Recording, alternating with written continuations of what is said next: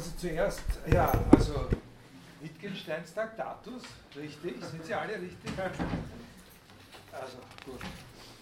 Äh, studienplanmäßig können Sie das eben verwerten, das wird der Grund sein, nicht? Multiple im Bachelorstudium im Modul 5.2, dann eben in beiden Varianten des, äh, des Master. Im, äh, Im neuen gleich in, in, zwei Modulen mit 1 und 3 und äh, dem alten im Modul 1. Wer ist im Bachelorstudium? Und wer ist im Master? Nein. Ja, die Bachelorführung, aber äh, seine Vorlesung mit Lektüre, mit L.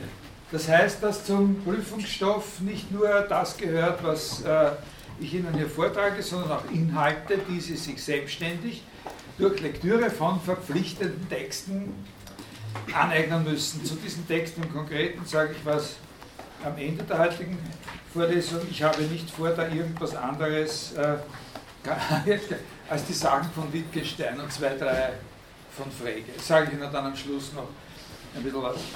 Äh,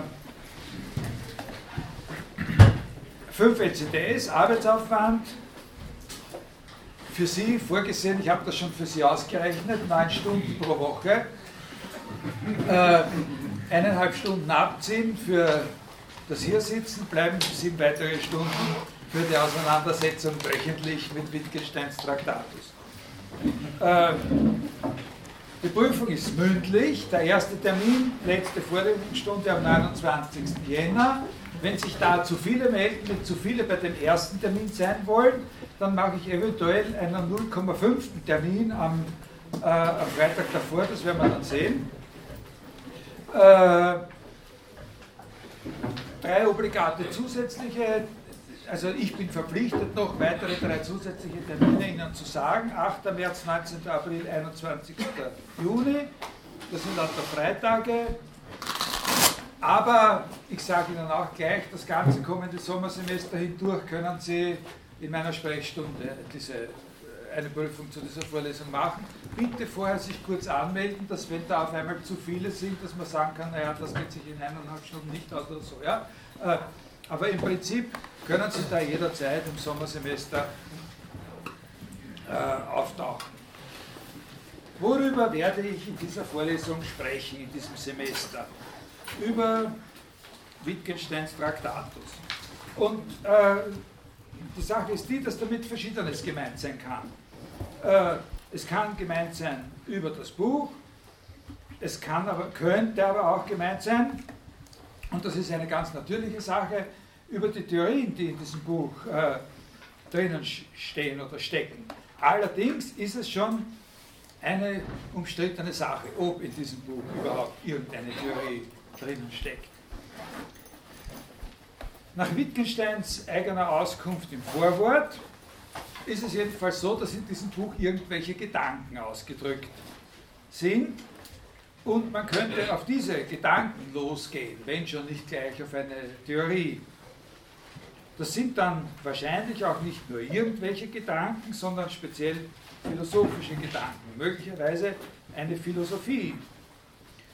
Diese Philosophie wäre dann unter Umständen auch möglicherweise keine Theorie, sondern etwas anderes. Also für diejenigen, die der Auffassung sind, dass da gar keine Theorie drinnen steckt, aber doch Wittgenstein so weit folgen wollen, wie er im Vorwort da sagt, dass da Gedanken ausgedrückt sind, sind das Gedanken, wahrscheinlich sind es philosophische Gedanken, weil das Wort kommt immerhin im Titel vor. Und, und dann ist es eine Philosophie, die keine Theorie ist. Was anderes. Die Philosophie Nietzsches ist ja auch nicht unbedingt gerade eine Theorie, sondern etwas anderes. Na und so weiter. Also Fragen von dieser Sorte kann man natürlich mehr oder weniger über jedes philosophische Werk aufwerfen und die meisten dieser Fragen auch über die meisten nicht philosophischen Werke oder Publikationen. Das sind sehr allgemeine Unterscheidungen, das, die Gedanken, das Buch, die Theorie und so. Und man kann zu denen auch noch welche dazufügen. Zum Beispiel, indem man von dem Buch noch einmal den Text des Buches unterscheidet, indem man zwischen dem Buch und seinem Text unterscheidet. Also das sind ganz allgemeine Sachen. Unterscheidungen. Eine Besonderheit äh, von Wittgensteins Traktatus ist es allerdings, dass er diese Fragen und Alternativen von sich aus in einer sehr auffälligen Weise provoziert. Also er, er fordert einen geradezu auf, darüber nachzudenken. Und wenn man dieses äh, Werk im Zusammenhang mit Wittgensteins Philosophie insgesamt, mit seiner Philosophie in Entwicklung sieht, dann muss man letztlich auch feststellen, dass diese Fragen auf Dauer virulent bleiben. Also nicht nur hier vorhanden sind, äh, sondern konstant sind, sich nicht auflösen in irgendeiner Entscheidung für etwas. Man hat immer wieder versucht, in Wittgensteins eigenen Texten aus dieser frühen Zeit und auch aus späteren Zeiten eine Klärung darüber zu finden, als was sie eigentlich genommen werden sollen, als was dieser Text eigentlich genommen werden will. Aus manchen von diesen Versuchen, das zu verstehen, kann man was lernen, aber im Grund glaube ich nicht, dass man jemals da auf ein eindeutiges, äh, klares Ergebnis kommen wird. Es gibt Dinge, die völlig klar und offensichtlich sind, also die man, heraus, die man klar herauslesen kann. Äh, also zum Beispiel ist es offensichtlich, in seiner Philosophie von Anfang an, dass da so eine Art, ein, ein wirklich ein durchgängiges Misstrauen gegen theoretische Ansprüche vorhanden ist. Das ist keine Lehre, damit will ich niemanden von etwas überzeugen, der es nicht schon vorher gewusst hat und so. Äh, also ein Misstrauen gegen den Theorieanspruch, das kann man den Texten selbst entnehmen, dass hier nicht Theorien angeboten werden sollen. Aber wenn Sie aber wenn es ein bisschen anspruchsvoller wird, dann kommt man im Text selber oft nicht wirklich äh, zu, einer schlüssigen, äh, zu einem schlüssigen Ende. Zum Beispiel die Sache mit den Gedanken. Nach seiner eigenen Bekundung, ne, ich lese Ihnen das vor, sagt er im Vorwort, wenn diese Arbeit einen Wert hat, so besteht er in zweierlei. Also das zweite werden wir nicht behandeln. Erstens darin, dass in ihr Gedanken ausgedrückt sind. Und dieser Wert wird umso größer sein, je besser die Gedanken ausgedrückt sind. Und dann sagt er, und scheint mir die Wahrheit der hier mitgeteilten Gedanken unantastbar und definitiv. So, also das können Sie in, in den normalen Konversationslexika unter dem Wort B Bescheidenheit finden. äh, wenn Sie aber das Buch lesen, äh, wenn Sie dann äh, anfangen, über das Vorwort hinauszulesen, dann werden Sie recht bald sehen, dass der Begriff Gedanke eine sehr wesentliche Rolle darin spielt, dass Wittgenstein große Anstrengungen unternimmt, um das, was wirklich ein Gedanke ist, zu unterscheiden von allen möglichen anderen Sachen, die zwar auch genauso oder so ähnlich ausschauen, aber keine Gedanken sind. Und am Ende äh, des Buches gibt es doch diese berühmte Aussage, meine Sätze erläutern dadurch, dass sie der, welcher mich versteht, am Ende als unsinnig erkennt, wenn er durch sie auf ihn und über sie hinausgestiegen ist. Er muss sozusagen die Leiter wegwerfen, nachdem er auf ihr hinausgestiegen ist. Unsinnige Sätze sind aber gerade solche, in denen keine Gedanken ausgedrückt sind. Und so muss man eigentlich folgern, dass in dem Buch keine Gedanken vorkommen im Gegensatz zu dem, was er im Vorwort annonciert hat. Jetzt, ich will Sie jetzt überhaupt nicht verleiten, über diesen Widerspruch zu grübeln zu beginnen. Bitte nicht. äh, äh, meines Erachtens bringt es nichts, äh, sich den Kopf darüber zu zerbrechen, ob er jetzt mit diesem Widerspruch noch irgendeine subtile Zusatzbotschaft senden wollte. Das kann man annehmen oder auch nicht annehmen, aber es hat keinen Sinn, daraus äh, äh, eine Lebensaufgabe zu machen. Ich spreche das ganz im Gegenteil als Beispiel dafür an, dass man aus Interpretationen oder Überinterpretationen des Textes selbst auf diese Art von Fragen nicht so leicht eine bündige Antwort bekommen wird, als was Wittgenstein den Traktatus jetzt wirklich verstanden wissen wollte. Als Gedanken, Theorien, Philosophie, Meditation, ein Kunstwerk, ein Buch oder sonst was. Hingegen bringt es sehr viel, wenn man genauer untersucht, was er an den verschiedenen einzelnen Stellen und zu verschiedenen Zeiten darüber sagt, was Denken ist, was ein Gedanke ist.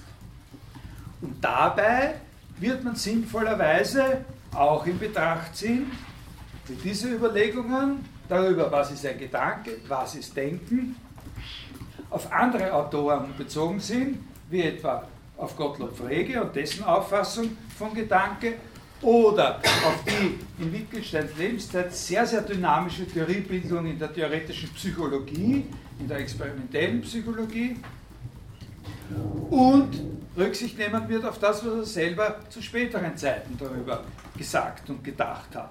Die Frage, was Denken eigentlich ist, hat ihn immer beschäftigt. Aber dann sind sie eben nicht mehr in einer rein immanenten Nachforschung. Dann sind sie eben nicht mehr in einer Überlegung drinnen, wo sie das aus seinen eigenen Texten herauszukitzeln versuchen, sondern dann sind sie in einer Nachforschung, wo sie sozusagen alle Mittel mobilisieren können, ihre eigene Intelligenz, äh, das Wissen über philosophiegeschichtliche Zusammenhänge und so weiter. Wenn ich halt ein bisschen im Vorhinein äh, so im Allgemeinen beschreiben will, worüber ich in dieser Vorlesung spreche, dann tue ich das auch von einem externen Standpunkt aus. Und ich werde in dieser Vorlesung überhaupt immer versuchen, sozusagen in diesem Sinne einen externen Standpunkt einnehmen, wo ich zwar diese Alternativen vor mir sehe, die Theorie, und wir werden uns ja mit, mit Sachen beschäftigen, die man auch als Theorien ansprechen könnte. Die Theorie, die, äh, das Buch und so weiter, wo ich aber selber eine Präferenz setze, selber. Und meine Präferenz ist die, ich möchte mich mit der Philosophie auseinandersetzen, die da drinnen steckt, oder mit verschiedenen philosophischen Positionen, die da drinnen stecken. Und da möchte ich eben das noch einmal unterstreichen, das sage ich von einem externen Standpunkt aus und mir ist es ganz egal, ob Wittgenstein selber zu der Zeit, wo er das geschrieben hat, ein positives Verständnis von Philosophie hatte. Ob er geglaubt hat, dass, was das ist und dass es sowas gibt oder sowas. Heute in dieser Vorlesung möchte ich aber das einzige Mal in dem Semester sozusagen da zurücktreten und diese Präferenz noch vergleichen mit einer anderen möglichen Entscheidung. Also was das sein könnte, worüber man redet, wenn man über den Traktatus redet, nämlich mit der Entscheidung für die Alternative das Buch. Ich werde nicht in der in dem Semester durch über das Buch mehr reden, aber heute möchte ich ein bisschen was über diese Möglichkeit, die ich da ausschließe, noch sagen, weil die doch ganz interessant ist und äh, weil man da ein paar Dinge sehen kann, die sonst im Schatten bleiben. Im Sinne einer Abgrenzung. Das Buch.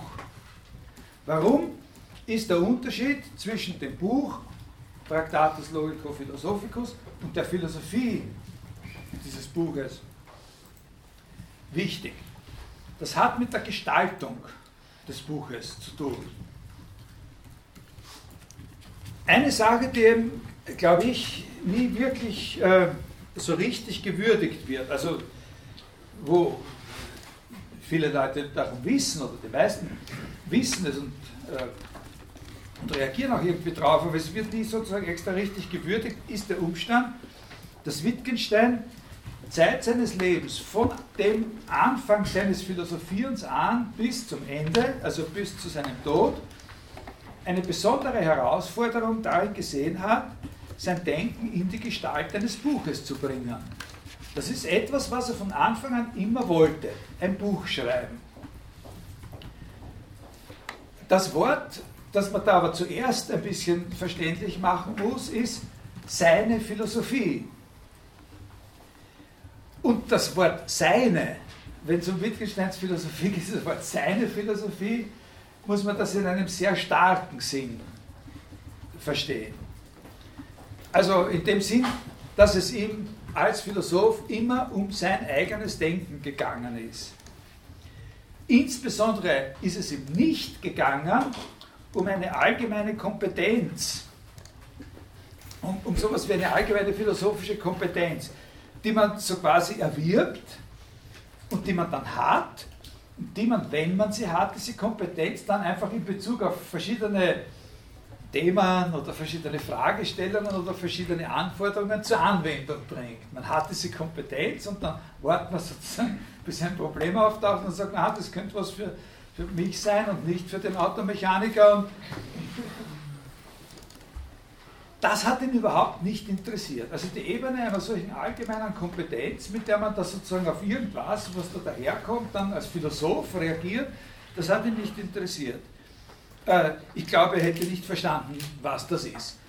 Das spielt natürlich eine ganz immense Rolle dafür, dass er nicht Philosophie studiert hat. Äh, weil ein, ein Philosophiestudium, vor allem so wie wir das jetzt betreiben und wie ihnen nahegelegt wird, dass sie es betreiben sollen, äh, ist genau darauf ausgerichtet, so eine Kompetenz äh, zu erwerben, so eine allgemeine Kompetenz mit einer gewissen Vielseitigkeit über dieses und jenes und so. Und dann soll sie auch einen Schwerpunkt bilden, den sie mal üben können. Aber das heißt nicht, dass wenn sie nicht in ein Doktorstudium, sie dann einen anderen Schwerpunkt und wenn sie dann die wirklich spannenden Fragen warten draußen auf sie, wissen Sie jetzt noch nichts Genaues, aber mit Ihrer Kompetenz kommen Sie dann und werden den Check kriegen. Und, aber so, genau das ist es nicht, was er im Sinn gehabt hat. Seine seine Philosophie ist sein eigenes Denken über einen, und zwar nicht sein eigenes Denken sozusagen irgendwie, so, sondern sein eigenes Denken, zweite Komponente, über einen ganz bestimmten Zusammenhang von Problemen und Fragestellungen. Diese Fragestellungen haben sich und hat er im Laufe seines Lebens entwickelt und verändert. Und es gibt in dieser Entwicklung auch Brüche. Und es gibt da auch in einem gewissen Sinn Entdeckungen, die er gemacht hat. Trotzdem aber ist ihm immer dieser Zusammenhang als sein eigenes Denken und nicht als ein Denken über irgendwas präsent gewesen. Und dem hat auch seine tatsächliche Arbeitsweise entsprochen. Seine faktische Arbeitsweise war eben die, äh, dass er aufgestanden ist und, und sich irgendwas aufgeschrieben hat. Ne? Also nachdem er seinen Kakao äh, gemacht und getrunken hat. Also äh, aufschreiben auf Zettel, in Notizbücher, eventuell mal mit jemandem darüber reden, oder das ist sehr wichtig, mit jemandem darüber zu reden, dann Leuten zeigen, was er da geschrieben hat und so weiter. Und, und das verbessern und dann schlafen gehen, aufstehen und wieder weiter. Also wenn jemand gekommen wäre und gesagt hätte, Herr Wittgenstein, Sie sind doch ein großer Philosoph, vielleicht der größte und so weiter. Und finden Sie nicht auch, dass das Problem des freien Willens so faszinierend ist, freier Wille und Gentechnik und so? Möchten Sie nicht darüber ein Buch schreiben? Also das hätte Wittgenstein entweder nicht verstanden oder der Frager hätte das nicht überlebt, glaube ich. Äh, der hat eben nicht in der Form von irgendwelchen solchen Projekten philosophiert, die von vornherein auf Bücher bezogen gewesen wären. Er hat nicht anlassbezogen philosophiert. Das ist sozusagen ein wichtiger Punkt. Er hat nicht anlassbezogen philosophiert, sondern, wie ich als Gegenwort sagen würde, konsequent. Also hat seine Frage gehabt, weiter und weiter verfolgt, die Frage einmal aufgenommen, in einer gewissen Richtung verfolgt. Dann vielleicht abgebrochen, die Frage ein bisschen herumgedreht, in einer anderen Richtung verfolgt. Dann vielleicht gesehen, dass diese zwei Wege irgendwo zusammenführen. Also wieder zurück zur Frage, ob es da nicht vielleicht noch dritte und vierte Richtungen gibt. Dann wieder schnell zu dem Punkt einer möglichen Überschneidung und ein Stück weiterdenken. Schauen, ob man von dort auf alle Ausgangspunkte gleichermaßen zurückkam. Und so weiter, immer so über Jahrzehnte hinweg, von einem bestimmten Anfang an. Und immer versuchen, die Übersicht zu behalten über die Sache. Das ist das Schwierige. Ne? Ein Zitat aus seinen Tagebüchern aus dem Jahr 1914. Bei dieser Arbeit lohnt es sich mehr als bei jeder anderen. Fragen, die man für gelöst hält, immer wieder von neuen Seiten als ungelöst zu betrachten, bis man wieder eine Teilbefriedigung erreicht hat und glauben kann, man hätte etwas gelöst, dann kommt wieder dieses Zitat. Ja? So. Diese Charakterisierung soll überhaupt nicht sagen, die dürfen Sie bei Gott nicht so verstehen, dass die sagt, dass er nicht dauernd Anregungen, Fragestellungen von woanders her aufgenommen hätte. Er war sehr, sehr rezeptiv. Da ist ja lange Zeit ein völlig falsches Bild kolportiert worden. Also der Wittgenstein war immer nur da gesessen, hat über seinen eigenen Dings da gegrübelt und ansonsten nur äh, Kriminalromane gelesen und amerikanische Chibum-Filme angeschaut. Das ist völlig falsch. Der hat enorm viel aufgenommen und rezipiert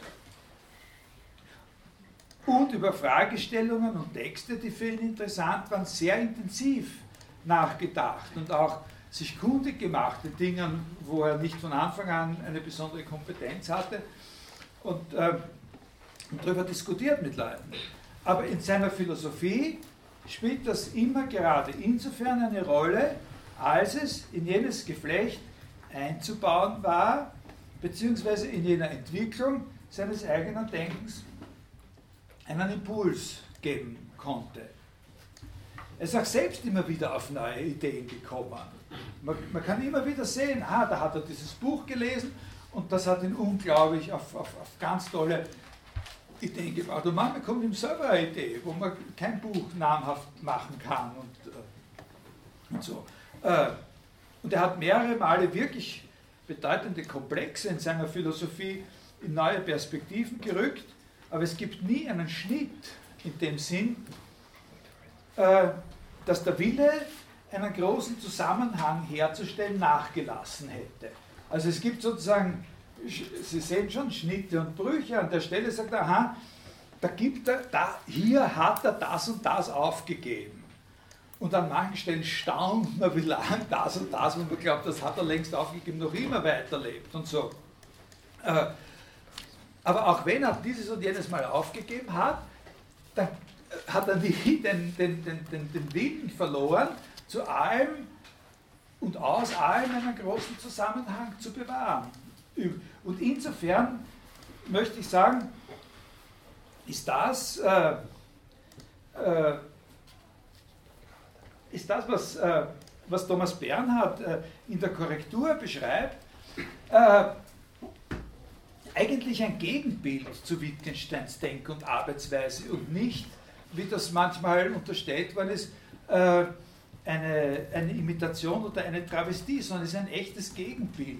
Ich lese Ihnen da eine kleine Stelle von dem, äh, von dem Bernhard vor. Das, das ist ja sehr berühmt und äh, äh, und das ist natürlich ein, äh, ein Wittgenstein-Buch. Weil ich Angst gehabt habe bei meinem Eintritt in die höllersche Dachkammer, ich könnte mich sofort und dadurch auf zerstörerische, mich oder wenigstens meinen Geisteszustand verheerende Weise mit dieser Schrift beschäftigen. Wie wir es in dieser seiner Schrift, die durch die totale Korrektur dieser Schrift gleichzeitig die Vernichtung seiner Schrift und durch die Vernichtung dieser seiner Schrift geradezu der einzigen authentischen geworden war, nachprüfen können. Ich hatte mich noch im Spital zuerst zaghaft, dann doch aus gesteigerter Neugier und unaufhaltsamem Interesse heraus nur oberflächlich mit dieser Schrift und mit der Korrektur dieser Schrift beschäftigt. In dem vollen und klaren Bewusstsein, mich zuerst mit der ursprünglichen, dann mit der korrigierten, erst dann mit der ursprünglichen und korrigierten Schrift beschäftigen zu müssen, diesen Gedanken als Voraussetzung für die Beschäftigung mit dieser seiner Schrift überhaupt, hatte ich doch gleich bei meiner ersten Berührung mit seiner Schrift gehabt, erschien es mir von allem Anfang an als ein todesmutiges Unternehmen, mich in Reuthamers Schrift überhaupt einzulassen. Also konsequenterweise ist bei dem Bernhard, also wo sozusagen die Korrektur sozusagen die Vernichtung ist, nicht? das haben Sie, haben Sie gehört, nicht? er sagt also mit dieser Schrift, die eigentlich nur existiert in der Korrektur einer Schrift, die zugleich die Vernichtung dieser Schrift ist. Und, also, und, und konsequenterweise ist ja dann äh, dort bei dem Bernhard die eigentliche Korrektur äh, der radikale Schnitt, äh, der Selbstmord eben. Die Korrektur, da gibt es, lese ich Ihnen jetzt nicht vor, diese Stellen. Also das ist nicht Wittgenstein selbst, der hier, äh, das ist nicht die Arbeitsweise Wittgensteins, die hier porträtiert wird. Die legt es nicht darauf an, so, also durch die Korrektur sozusagen äh, alles nur aus dem Schnitt, alles nur aus der Grenze und aus der, aus der, aus der Vernichtung besteht zu lassen. Da geht es ihm wirklich um den, um den Überblick, sozusagen um das, um das zähe Aufmerken auf die Bewahrung eines Zusammenhangs. Und vor dem Hintergrund dieser Arbeitsweise von Wittgenstein, wie ich Ihnen das jetzt sozusagen bildlich ein bisschen versucht habe zu beschreiben, dieses Denken zurück und wieder von vorn und so, und dabei immer den Überblick bewahren. Vor diesem Hintergrund müssen Sie es jetzt als einen ganz besonderen Faktor sehen, dass er immer den Willen gehabt hat, ein Buch zu schreiben. Das muss man gegenüberstellen. Das muss man zusammen sehen, weil erst dann kann man diesen Wunsch, ein Buch zu schreiben, als so etwas gar nicht Selbstverständliches erkennen. Als ein großes Problem. Das war für ihn nicht nur sein Lebenswunsch, sondern auch sein Lebensproblem, ein Buch zu schreiben. Wie soll jemand, der so Philosophie betreibt wie der, ein Buch schreiben können?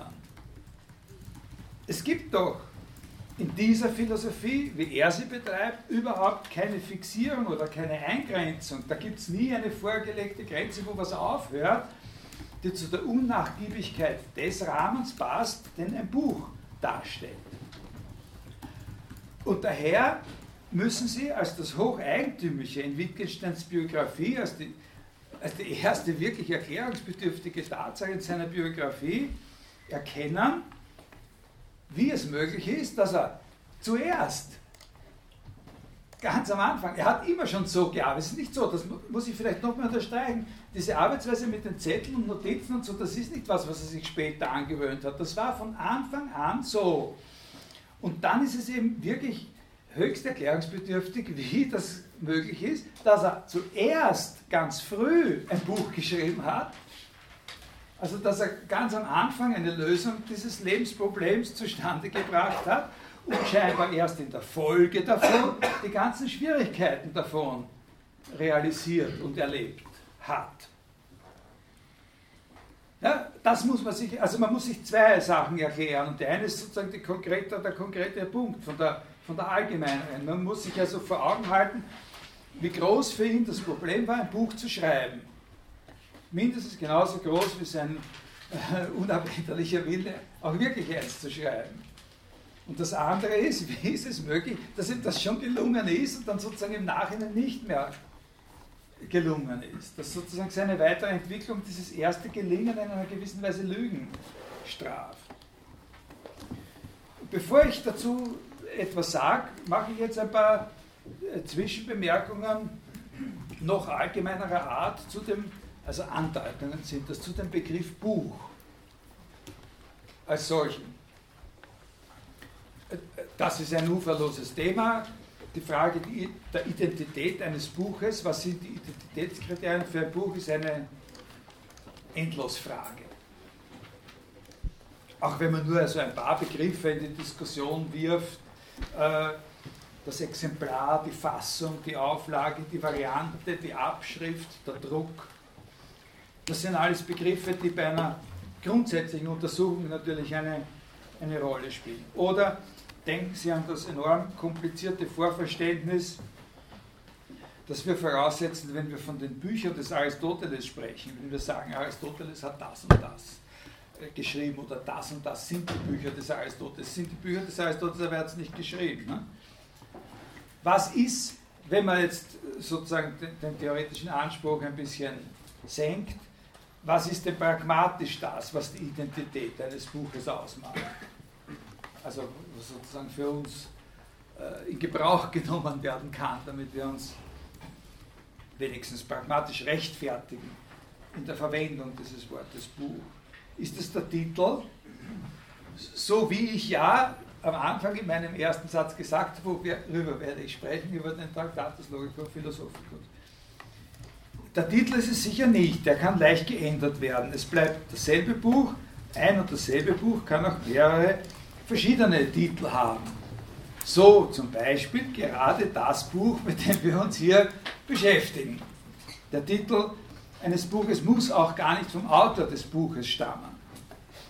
Wittgensteins Traktatus hat zwei Titel und nur einer stammt von Wittgenstein, nämlich der Titel Logisch-philosophische Abhandlung. Der Titel, unter dem das Buch angesprochen wird, meistens Tractatus Logico-Philosophicus, stammt nicht von Wittgenstein, sondern von George Edward Moore. Äh, so wenig es der Titel ist, der die Identität eines Buches ausmacht, so wenig ist es natürlich auch der sogenannte Wortlaut. Ein und dasselbe Buch kann in verschiedenen Sprachen vorliegen und so weiter. Man kann auch in andere Richtungen schauen. Das Verhältnis von Buch und Schrift.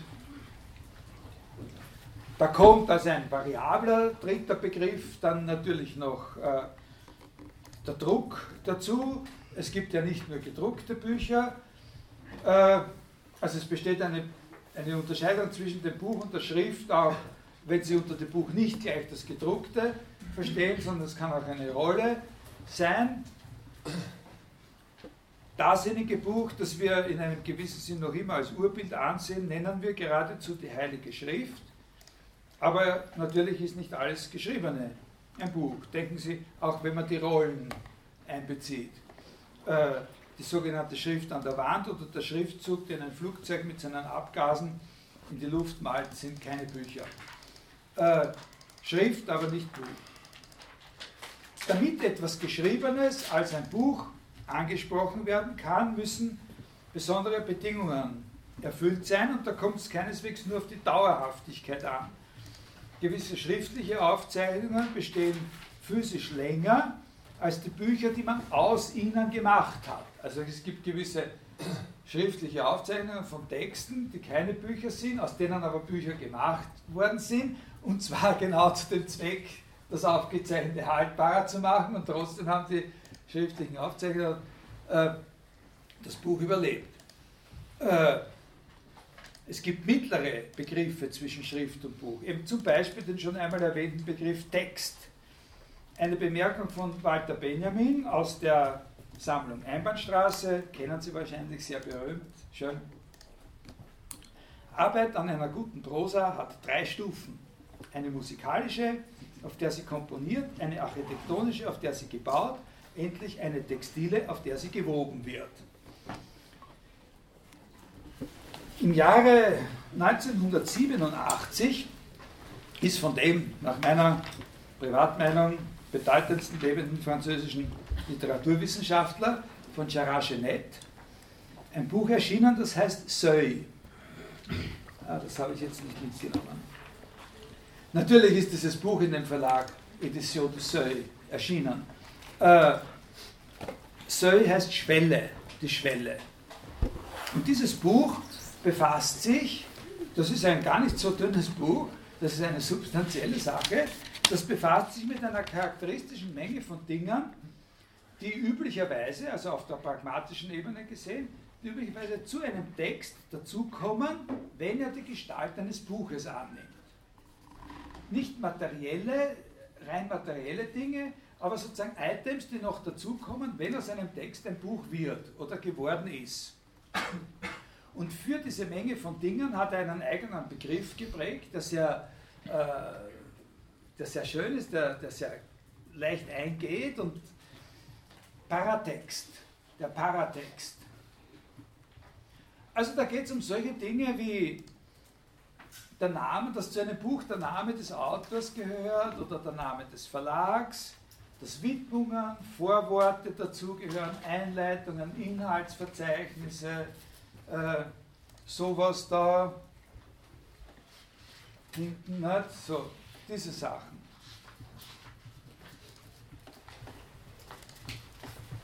Oder da, nicht? da sehen Sie ein Motto bei dem Thomas Bernhard.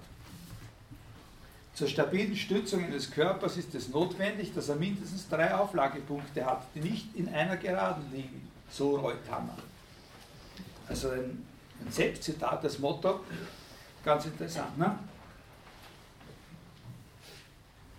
Er gibt zwei allgemeinere Definitionen von diesem Begriff Paratext. Er sagt, das ist dasjenige, was den Text präsentiert von, also im Sinne von le rendre présent, um seine vergegenwärtigt seine Präsenz in der Welt zu sichern.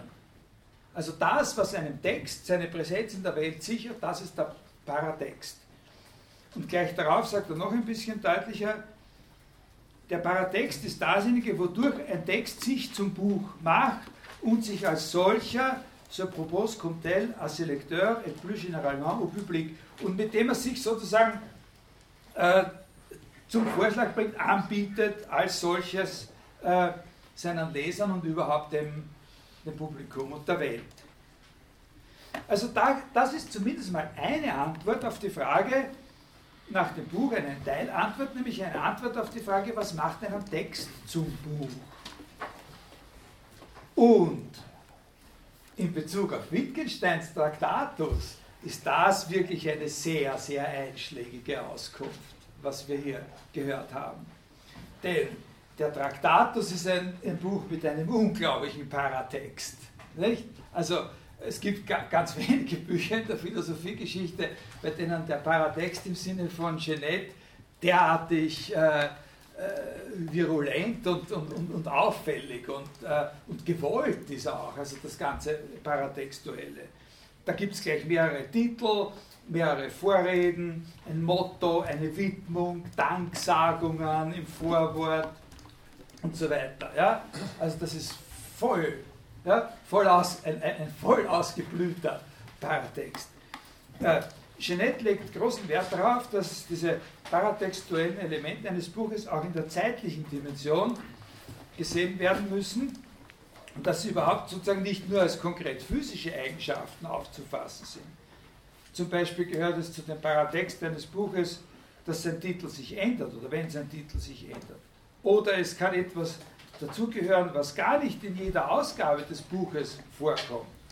Im Falle des Traktatus ist das sehr auffällig, weil er zu dem Buch äh, äh, eine Widmung und ein Motto gehört. Also die Widmung an David Vincent und äh, das Motto von Kürnberger, also das Motto für den Traktatus. Und alles, was man weiß, nicht bloß Rauschen und Brausen gehört hat, lässt sich in drei Worten sagen. In allen deutschen Ausgaben des Surkamp Verlags bis zu einem bestimmten Zeitpunkt sind die einfach nicht da gewesen. Weder die Widmung noch dieses, noch dieses Motto. Was nicht für die kritische Ausgabe gilt, also die, die deutsche Ausgabe des Traktatus ist, ist eben diese von kritischer Edition von McGuinness und, äh, und Schulte. Die ist dann auch im Surkamp Verlag, wann ist die erschienen? Äh, 89. Äh, da können Sie das alles genau sehen. Also lassen wir das einmal, äh, diese Einzelheiten beiseite und nehmen wir an, dass sich auf dieser Ebene klären ließe, um welches und was für ein Buch es sich handelt bei Wittgensteins Traktatus. Dann gibt es noch immer mindestens zwei philosophisch interessantere Aspekte, unter denen Wittgenstein selbst den Buchcharakter des Traktatus in Frage gestellt hat. Und zwar handelt es sich beide Male um ein Problem der Einheit des Buches, äh, äh, wie ich sagen würde, der Integrität oder der äh, integralen Einheit des Buches. Also das eine, der eine Text ist dieser berühmte Brief an Ludwig von Ficker im Herbst 1919. Äh,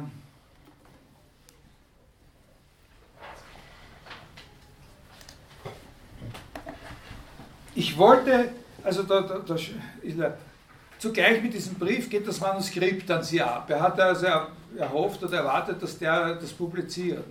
Äh, warum ich nicht gleich an Sie dachte, ja, denken Sie, ich habe an Sie gedacht. Allerdings zu einer Zeit, wo das Buch noch gar nicht verlegt werden konnte, weil es noch nicht fertig war. Wie es dann aber soweit war, da hatten wir ja Krieg.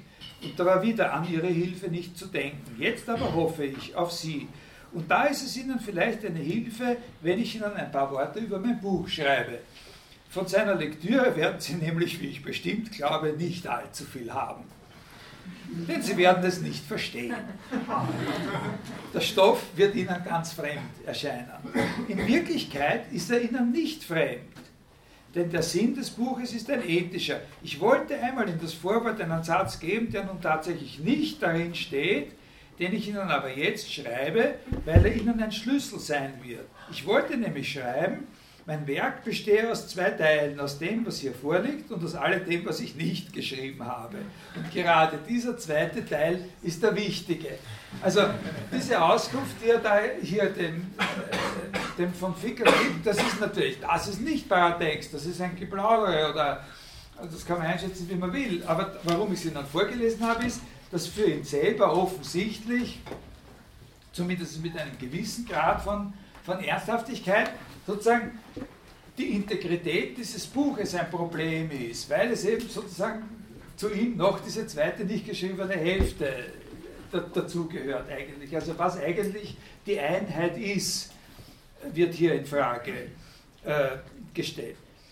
Der zweite Punkt ist, der ist sozusagen von der anderen Seite her, äh, dass Wittgenstein viel später, zu einer Zeit, äh, also konkret an den Plan des Buches, na, da hat er dann immer schon dran gearbeitet, aber besonders konkret an dem Plan des Buches gearbeitet hat, das wir als philosophische Untersuchungen kennen, mehrfach die Absicht geäußert hat, bei einer schließlichen Publikation, das ist ja erst nach seinem Tod erschienen, bei einer eventuellen Publikation diese beiden Werke, den Traktatus und die philosophischen Untersuchungen, als ein Buch erscheinen zu lassen.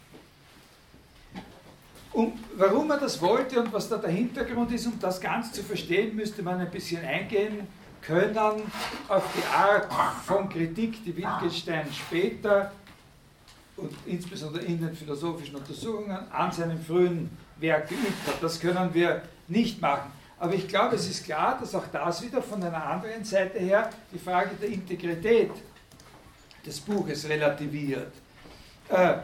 Man könnte ein bisschen diesen Wunsch so verstehen, dass er darauf hinausläuft, den Traktatus, der ja sozusagen eine Sonderepisode in, seinem, in seiner Entwicklung gespielt hat, war, dargestellt hat, sozusagen in etwas, in ein anderes Buch aufzunehmen oder zu integrieren, das seiner tatsächlichen Arbeitsweise, seine tatsächliche Arbeitsweise als Philosoph sozusagen der besser entspricht, die besser wiedergibt.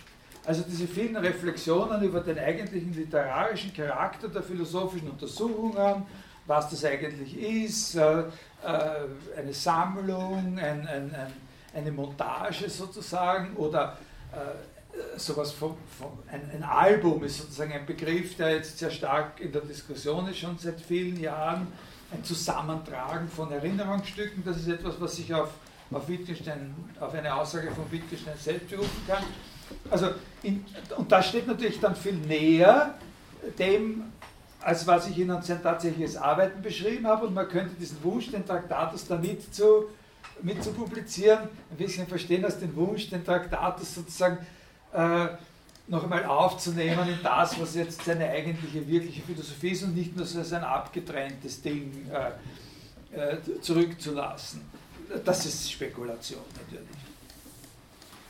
Aber wir kommen zurück auf unsere ursprüngliche Frage, eigentlich Doppelfrage. Wie kann man mit dieser offenen Denkweise Wittgensteins überhaupt ein Buch schreiben? Und wie soll man sich das biografische Paradox erklären, dass offenbar in Wittgensteins Entwicklung die oder eine Lösung dieses Problems der Entfaltung seiner Schwierigkeiten vorausgeht. Also sozusagen das Problem löst, bevor er sozusagen die volle Last äh, äh, der Schwierigkeiten erlebt hat. Und auf, diese, auf beide Fragen, glaube ich, gibt es eine Antwort. Eine Antwort, die, die, die, beides, äh, die beides erledigt. Und ich weiß nicht, ob ich da jetzt dann überhaupt noch mehr darüber sagen will. Jetzt will ich gar nicht so wahnsinnig viel darauf sagen. Äh, ich sage Ihnen, wie ich das sehe. Ich sehe das so, dass das Problem immer schon bestanden hat, dieses Problem der äh, Inkongruenz zwischen Arbeitsweise und Buchformat und dass der Traktatus einfach eine Art von Gewaltakt gewesen ist. Das ist ein, ein Gewaltakt mit externen, künstlichen, zusätzlichen Mitteln, sozusagen auf eine verbissene Weise, in einer, sozusagen solche Grenzen herzustellen, die es erlauben, das in das Format eines Buches zu bringen, sein Denken. Also ein Gewaltakt, sozusagen eine Ebene zu finden, auf der er sozusagen das begrenzen kann, was ja immer im Fluss ist und immer im Fluss geblieben ist bei ihm als sein Denken. Und meines Erachtens hat er, und, und, und, und das ist, und dafür ist es meines Erachtens ganz typisch, dass der Begriff der Grenze ein zentraler Begriff ist in diesem, in diesem Werk. Von Anfang an, von, von dem Vorwort an äh, bis zum Schluss ist da immer nur von irgendwelchen Grenzen Geräte, die gezogen werden, die respektiert werden müssen, die man nicht überschreiten kann, wo man nur von innen etwas begrenzen kann und nicht, indem man sich auf beide Seiten, äh, einen Blick auf beide Seiten zugleich werfen kann und so weiter. Und das, und, und der ganz, dass, dass sozusagen der Wille, ein Buch zu schreiben, sozusagen sich durchgesetzt hat mit sozusagen Maßnahmen, die eigentlich nicht aus dieser Philosophie selber äh, herausgekommen sind, die aber natürlich versucht hat, in die Philosophie zu reintegrieren. Also in der Philosophie, dem, in, in, in, dem Traktatus, die reagiert sozusagen auf diesen Willen, da, das Buch zu schaffen. Und vieles, was er über den Begriff der Grenze sagt, muss man sich so erklären. Und diese Ebene, auf der er die Möglichkeit gefunden hat, so eine Begrenzung zu schaffen, so das auf so ein Format zu herzustellen, ist die ästhetische Ebene. Nicht? Es ist eine Ästhetisierung der, äh, der Philosophie. Also, es ist ein, ein, ein, also meines Erachtens ist das ein, ein, ein typisches Werk des Jugendstils. Ne? Äh, das ganze Buch ist, ja, wenn Sie das Buch anschauen, also wenn Sie das einmal unbefangen anschauen, nicht, nicht mit der Verpflichtung, dass Sie das jetzt in einem Philosophiestudium versuchen müssen zu verstehen, wo eh das Gescheiteste ist, dass man von Anfang an sagt, das kann man nicht, genauso wie er das dem Herrn von Ficker gesagt hat. Äh, äh, denn sie werden es nicht verstehen. Äh,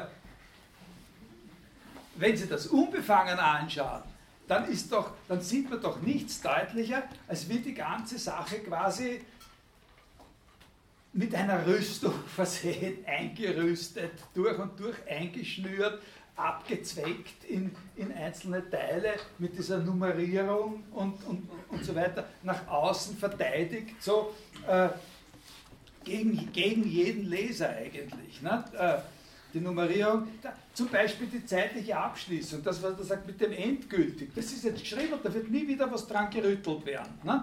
So ist es und äh, Wahrheit ist definitiv und endgültig.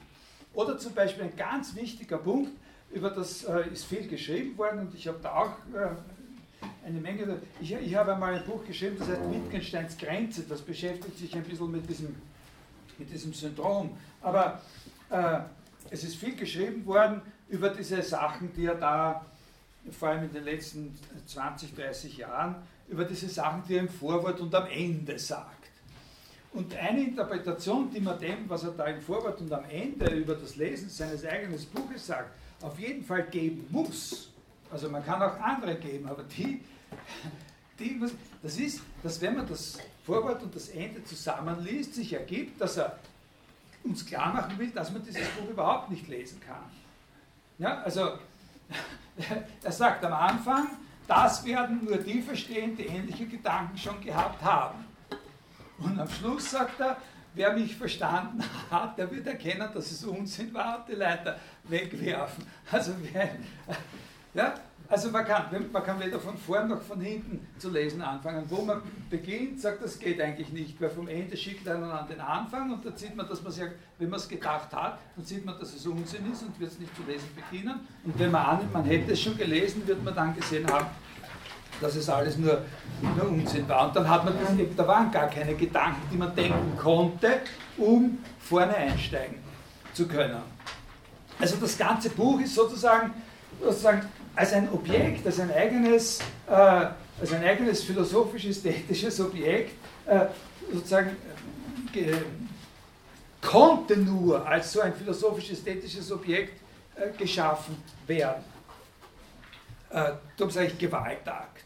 Und das ist der Grund, warum es mir so wichtig ist, die Philosophie in dem Buch von dem Buch zu unterscheiden. Es ist, es gibt viele, die sowas ähnliches, wie was ich Ihnen jetzt gesagt habe, äh, verstanden haben und so und glauben, das ist es. Das ist dann alles. Und dann haben wir den Wittgenstein, der uns sagt, naja, äh, ist eigentlich alles Unsinn und, äh, und, und, und wirklich äh, verstanden hat das nicht. Und dann kommen natürlich die ganzen Leute daher, die, die da äh, jahrelang Vorlesungen halten und Bücher schreiben über Wittgenstein und das besteht dann darin, dass in, in jeder Stunde gesagt wird, na, jetzt haben sie eigentlich, haben, in welchem Sinn, ich habe auch gestern wieder darüber nachgedacht, in welchem Sinn es eigentlich Unsinn ist und da kommt einer und sagt, ja, aber wenn es Unsinn ist, dann kann es ja nicht in irgendeinem Sinn Unsinn sein, weil in, Unsinn kann ja Unsinn sein. Dann gibt es nur noch die einzigen, die noch schlimmer sind, sind die, die das schreiben, diesen anderen Teil schreiben. Ne? Die Verbesserer, die das vorher gesagt hat, das kann man nicht sagen, nicht? diesen ethischen Teil. Was da. Äh, also darum ist es ganz wichtig, wenn man, wenn man was davon haben will, dass man das anerkennt und das verstehen lernt, welche Rolle das für ihn spielt, dass er dieses Buch schreiben wollte. Und das sehen Sie ja natürlich auch, warum er dann später nicht mehr damit zufrieden sein konnte.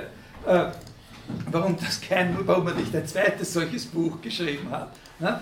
Und, äh, und, äh, und äh, dass man das anerkennt, aber dass man dass man sich von einem externen Standpunkt auf das konzentriert, was dann Philosophie drinnen steckt. Die Philosophie geht weit, weit über das Buch hinaus. Und ich möchte also manchen von diesen Wegen und in manchen von diesen Richtungen folgen oder gehen in der Vorlesung. Rückwärts gewendet, indem ich besonders die Präsenz äh, Freges im, im Traktatus äh, betonen werde. Also da gibt es wirklich sehr, sehr viel, was man als eine Art von äh, wie sagen wir, ja, kann man so sagen, Monolog mit Frege ja, äh, äh, interpretieren kann. Äh, eine hoch aufgeladene Auseinandersetzung mit, mit, mit Freges Philosophie, als auch vorausorientiert äh, auf die Bedeutung und Verwandlung dieser Philosophie in den Gedanken und Projekten bis mindestens Mitte der 30er Jahre. Und äh, und darum äh, ist sozusagen die, die Literatur, was Ihnen sagt, das müssen Sie lesen und dazu können dann auch bei der Prüfung Fragen gestellt werden, ganz einfach. Das ist der Traktatus, das sind die Tagebücher aus dieser frühen Zeit, 14 bis 16, die veröffentlicht sind, die philosophischen Bemerkungen, die, die zwei Vorlesungsbände aus, von den Cambridge-Vorlesungen, 30 bis 32 und 32 bis 35 und die Gespräche mit Weismann und Schlick, also das, was da so in diesem Gespräche mit Weismann und dem Wiener Kreis äh, herausgegeben ist. Also lauter Originaltexte äh, und, äh, und, und, und, und, und, die wichtigsten Sachen von, von Frege und ein bisschen was von Rassel wäre schon ganz gut, wenn man das und die Noting und die, und die Einleitung zu den Prinzipien Mathematiker ein, ein, bisschen sich anschaut. Aber sagen wir, das ist nicht, das braucht man ein bisschen. und, und, und ich werde natürlich Ihnen zusätzliche Literatur empfehlen und auch angeben, as we go along. Ja, also zu den einzelnen Themen. Aber natürlich, was ist jetzt? Was ist, dieser, was ist jetzt eigentlich dieser Zusammenhang, dieser Zusammenhang von Fragen, mit denen er sich beschäftigt hat? Ne, wie gesagt, er hat sich nur mit seinem eigenen Denken beschäftigt. Das ist nicht einfach irgendwie so herumdenken, sondern oder über, wie der Reuthammer bei dem Thomas Bernhard, ein Haus, das ein Kegel ist, in der Mitte des Kobernhauserwaldes, sondern ein ganz bestimmtes Set von, von Fragestellungen. Von wo geht das aus? Und ein bisschen darüber, was das ist, kann man aus der Entstehungsgeschichte des Traktatus natürlich lernen. Äh, vor allem für diejenigen unter Ihnen, die sich überhaupt noch nie mit Wittgenstein beschäftigt haben, die sollen jetzt einmal aufzeigen, äh, sage ich da ein paar Worte. Also der Traktatus ist im Jahr 1921 das erste Mal erschienen, gedruckt, und zwar in einer Zeitschrift, als Sonderband in einer Zeitschrift, Annalen der Naturphilosophie, herausgegeben von einem gewissen Wilhelm Ostwald, der in der Wissenschaftsgeschichte auch sonst nicht unbedeutend ist, und zwar unter dem Titel Logisch-philosophische Abhandlung. Ich habe Ihnen diese Stelle aus dem Brief von Ludwig von Ficker vorgelesen da, aus der ja hervorgeht, dass Wittgenstein auf der Suche nach einem Verlag war. Es war sehr schwer für das Buch einen Verleger zu finden. Und das Buch war schon eine Zeit lang fertig, wie er dann mit dieser Suche endlich Erfolg hatte. 1918 war es auf jeden Fall schon fertig. Zehn Jahre ungefähr vor dem Erscheinen des ersten, der ersten gedruckten Fassung, also um 1911 herum, vor 1911 etwas, hat Wittgenstein sich für Philosophie zu interessieren begonnen. Da war er 22. Äh, er hat natürlich schon vorher philosophische Bücher gelesen und Texte und eine Meinung darüber gehabt, was Philosophie ist. Er hat ein ganz ordentliches Bildungswissen über Philosophie gehabt und er hat zusätzlich zu dieser Zeit auch schon Sachen gelesen von Frege und Bertrand Russell und anderen Autoren über speziellere Dinge, die mit den Grundlagen der Mathematik und Grundlagen der Logik äh, zu tun haben. Aber erst so um das Jahr 1910 dürfte er realisiert haben, dass diese Art von Fragen ihn auch direkt etwas angehen. Also, dass die nicht nur sein Interesse, sondern sein Engagement so quasi äh, herausfordern. Also, so, er ist ein Dilettant gewesen, ein Technikstudent in Berlin und dann in Manchester, der dann, wie man heute sagen würde, irgendwann relativ plötzlich an Philosophie abgefahren ist. Ne? Und äh, äh, und wollte vielleicht zunächst einfach herausgehen, ob es sich lohnt, sich da wirklich darauf einzulassen. Und da hat er, da hat er den Herrn Professor Frege aufgesucht, der eben da so ein, ein großer, bedeutender Mann war, hat dem Herrn Professor Frege ein bisschen vorgeplaudert und hat ihm um Rat gebeten in dieser diffizilen Frage, weil er hat das selbst ja als eine Art von Lebensentscheidung betrachtet. Er hat äh, von Anfang an die Frage der Philosophie als eine Lebensfrage für sich angesehen und nie versäumt, irgendjemand gegenüber klarzumachen, dass alle philosophischen Angelegenheiten und Fragen für ihn Lebensprobleme und Lebensfragen sind. Dem Herrn, auch dem Herrn Professor Frege gegenüber offenbart ihm das ein bisschen zu viel äh, gewesen ist. Und der ihm den Rat gegeben hat, doch lieber den Herrn Professor Russell in Cambridge aufzusuchen. Äh, bei dem könnte man dann auf jeden Fall lernen, was in diesem Fach zu lernen ist und vielleicht könnte der auch zu der mehr persönlichen Seite der Sache einen Rat geben. So ist es geschehen. Wittgenstein ist im Herbst 1911 in Cambridge aufgetaucht, hat seine Rasselfrage gestellt und es ist recht bald eine sehr äh, enge und eigenartige Beziehung zwischen den beiden daraus geworden. Also äh, das hat funktioniert. Äh, diese biografische Seite als solche interessiert uns nicht, uns interessiert der Traktat und was dahin geführt hat. Und da kann man eben sagen, am Anfang war die Faszination durch gewisse Ideen Freges und Rassels gleichzeitig eine kritische Haltung gegenüber wichtigen einzelnen Thesen von denen, was seine Philosophie ausgemacht hat. Also Faszination ist für ihn ganz bestimmt von dieser Idee ausgegangen, dass logische Analyse einer Sprache oder der Sprache an die Stelle komplizierter philosophischer Spekulationen über das Denken, das Erkennen und so treten kann, dass bei Frege und Russell die Ansätze zu einer Theorie vorliegen, die wirklich unser gesamtes Verständnis von Wissenschaft, Philosophie auf eine neue Basis stellen auf der anderen Seite gibt es eigentlich kaum irgendwelche Dokumente von Wittgensteins philosophischem Denken, soweit man zurückgeht, wo er nicht auch schon ein bisschen kritisch einzelnen dieser Positionen gegenüber steht. Er hat sich immer schon auf Punkte konzentriert, wo seiner Meinung nach diese Theorien nicht konsequent genug gewesen sind, wo sie hinter ihrem eigentlichen Anspruch zurückgeblieben äh, sind. Das sind ganz verschiedene Fragen äh, zum Beispiel, was man heute nennen würde, ontologische Fragen in der Grundlegung der Mathematik, wie wenn er zum Beispiel sagt, Russell identifiziert die Zahl 0 mit einem bestimmten Gegenstand, nämlich der Klasse aller derjenigen Dinge, die mit sich selbst nicht identisch sind. Und das hat ihn von Anfang an irgendwie irritiert. Was für eine Aussage ist das, von der diese Klasse abstrahiert wird? Die Aussage x ist ungleich X, ist das überhaupt eine sinnvolle Frage bezüglich eines Dinges, ob es mit sich identisch ist? oder nicht, das ist ihm nicht plausibel erschienen und er hat da über den Begriff der Identität nachzudenken begonnen. Oder er hat sich sehr früh mit dem Problem der negativen Tatsachen äh, herumzuschlagen begonnen. Oder mit der Frage, ob es Funktionen von Sachverhalten geben kann, die sehr eng verflochten ist mit der Frage der, was man heute nennt, Propositional Attitudes. Wie kann, oder mit der noch allgemeineren Frage, wie kann ein Satz in einem Satz vorkommen? Es hat keinen Sinn, da weitere Beispiele jetzt zu nennen, es kommt nur darauf an, er hat viele solche einzelne Probleme gesehen und hat relativ bald sich selber die Aufgabe gestellt, nach einer, in diesen Theorien, die gute Theorien waren, die, die sozusagen revolutionäre Theorien waren in seinen Augen, hat diese einzelnen Probleme gesehen und sich selber die Aufgabe gestellt, nach einer Theorie zu suchen, die alle diese Probleme auf einmal löst.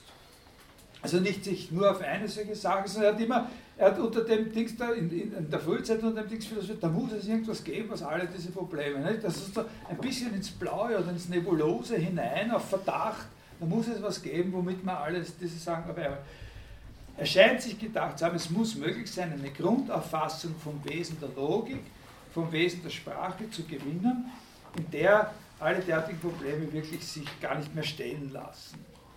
Und auf dieser Ebene hat er halt angefangen. Das war sozusagen sein, das, dieses ursprüngliche Set von Fragestellungen.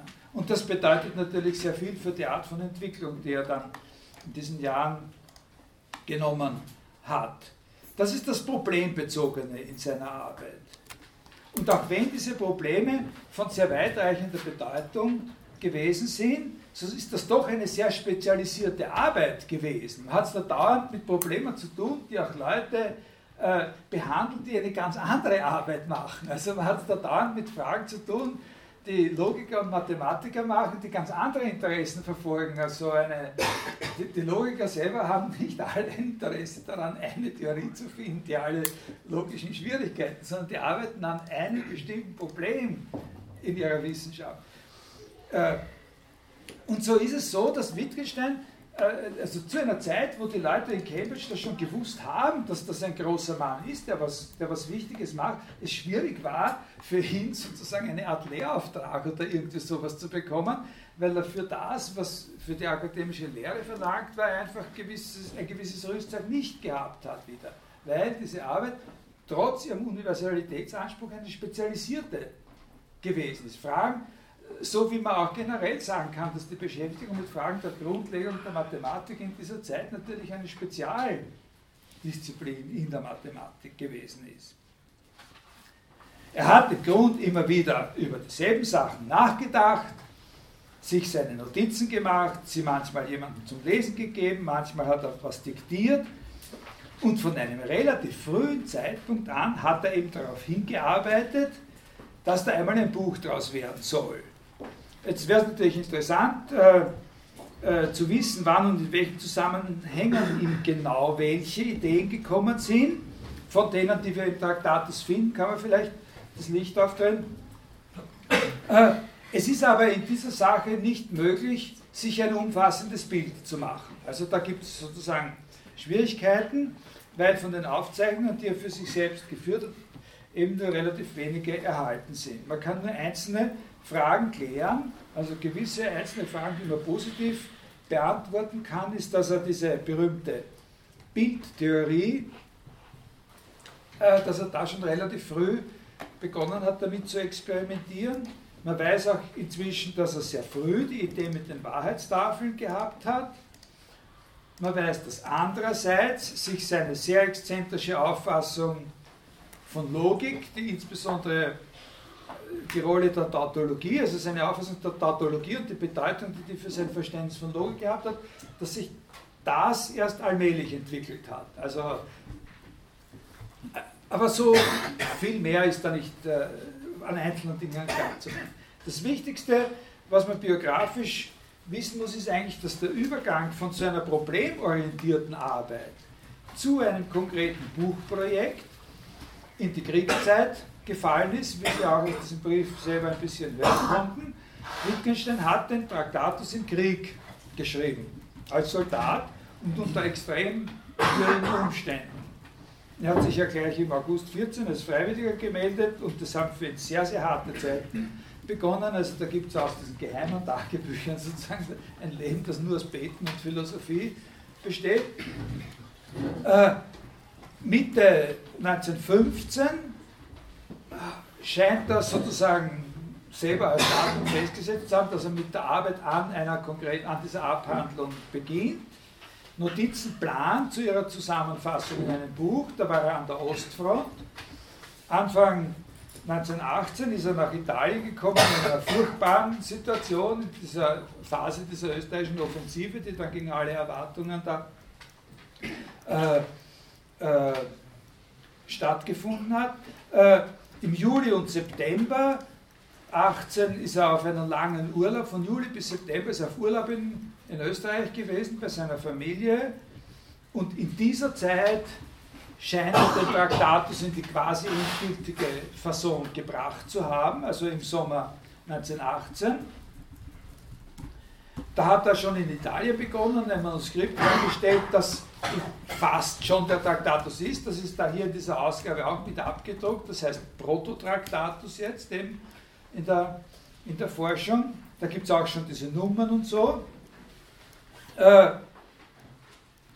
im, Im September 18 ist er wieder nach Italien gegangen und wenige Tage nachdem er in Italien war, ist er dann in Gefangenschaft gekommen und ein Jahr in Gefangenschaft geblieben, bis in den August 1919. Da hat er sich gegen alle Versuche von Seiten seiner sehr einflussreichen Familie gewährt und geweigert, ihn da früher herauszubekommen. Also er ist für ein bestimmtes Zeit, für ein Jahr da interniert gewesen und die Familie hat versucht, ihn mit verschiedenen Mitteln, die hätten das auch geschafft, ihn da herauszuholen. Das war auch eine grauenhafte Lage natürlich, aber das wollte er nicht. Er wollte dort, äh, er wollte dort bleiben. Und er hat dann hat diese Zeit begonnen, wo man sagt, dass er mit der Philosophie aufgehört ist, nach Wien zurückgekommen, ist in die Lehrerbildungsanstalt gegangen und eben äh, Volksschullehrer geworden. Und in dieser Phase geht dann die Publikationsgeschichte des Traktatus selber weiter. Er hat sich da eben in der Absicht, das zu, zu, zu publizieren, hat sich mit Bertrand Russell getroffen in Holland. Und da ist den beiden klar geworden, dass sie über dieses Buch doch ein bisschen verschiedener Auffassung sind, äh, was das eigentlich ist und sein soll und, und, und, und wert ist und so. Und Russell hat da diesen Mystizismus-Vorwurf äh, ein bisschen gebracht und so. Äh, sie sind aber miteinander den Text durchgegangen und haben dort verabredet, dass Russell ein Vorwort schreiben würde. Das wäre eventuell im Reklam äh, Verlag gewesen und wie Wittgenstein das dieses Vorwort gelesen hat, war er sehr verärgert darüber und dieser Ärger über das Vorwort von seinem Freund, der ihn das sozusagen äh, nicht richtig gewürdigt hat, war dann sicher auch ein Grund, dass dieser erste Versuch äh, mit dem Reklamverlag geplatzt ist.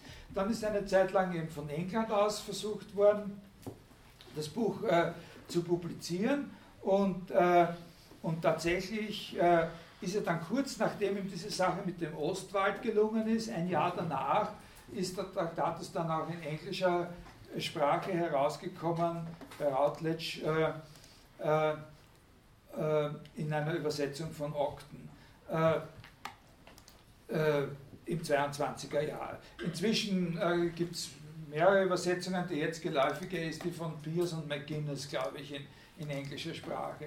Das Buch ist in alle Sprachen übersetzt. Also eine der interessanteren äh, Fakten über die Übersetzungsgeschichte ist, dass die erste und bis vor wenigen Jahren äh, maßgebliche Übersetzung ins Französische von Pierre Klosowski äh, äh gemacht worden ist. Äh, also wenn denn jemand überhaupt kennt, dann aus ganz anderen Zusammenhängen. Also zusammenfassend, der Traktatus als Buch, das Werk von jemandem, der kein professionelles Training in schulphilosophischer, in, in, schulmäßiger Philosophie hatte, was ein sehr großer Unterschied ist, zum Beispiel gegenüber Bertrand Russell, der sehr gut orientiert war in der Geschichte der Philosophie. Wittgenstein hat im Werk von Frege und Russell direkt sozusagen eine Möglichkeit entdeckt, zu, wie, wie er selber das gesehen hat, Philosophie als Ganzerstellung zu nehmen, den Typus eines philosophischen Problems ganz allgemein zu bestimmen. Und in dieser Hinsicht ordnet sich dieses Frühwerk durchaus ein in die philosophische Landschaft. Auch Leute wie Carnap oder überhaupt die logischen Positivisten haben ja versucht, Aufgabe und Wissenschaftscharakter der Philosophie zu definieren in Abgrenzung und zugleich Vergleich mit der Naturwissenschaft. Dichtung, Religion. Man muss nur beachten, dass das sind wirklich rein formale Ähnlichkeiten. Die Auffassung, zu der Wittgenstein in diesen Fragen kommt, ist von Anfang an verschieden gewesen von den Auffassungen der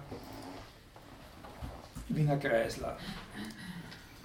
Das eigentlich äh, Entscheidende, wenn man mit dem Traktatus zu tun hat, liegt schon woanders. Nämlich, ich glaube, das liegt darin, dass Wittgenstein zu einem bestimmten Punkt, irgendwann in der Kriegszeit, eben nicht nur begonnen hat, äh, sozusagen das Projekt dieses Buches zu, also für sich sozusagen verbindlich zu machen, sondern dass er begonnen hat, sein eigenes Denken als Philosophie zu verstehen. Also seine, sich selber als Philosoph und sein eigenes Denken als ein philosophisches Denken äh, zu verstehen. Man könnte sich auch, damit Sie sehen, was ich damit meine, ein kleiner Kontrast, man könnte sich auch grundsätzlich vorstellen, dass er irgendwann einmal seine Arbeit zusammengefasst hätte in einem Buch, also da würde der erste Entschluss, ne, Buch schreiben, noch stehen, zusammengefasst hätte in einem Buch, das einfach und relativ endgültig die philosophischen Grundlagen der modernen Logik, also insbesondere der Prinzipien Mathematiker, klarsteht. So ein Buch hätte dann vielleicht zu Recht den Titel tragen können Philosophical Logic. Äh, vielleicht wissen Sie, und wenn Sie es nicht wissen, sage ich Ihnen jetzt, das war der Titel, der Wittgenstein auch ursprünglich vorgeschlagen worden war für die englische Version. Und diesen Titel hat er ganz vehement, ganz äh, ganz bös äh, abgelehnt. Ich lese Ihnen äh, da eine Stelle vor, wo er an den C.K. Ogden in einem Brief schreibt, also der das übersetzt hat.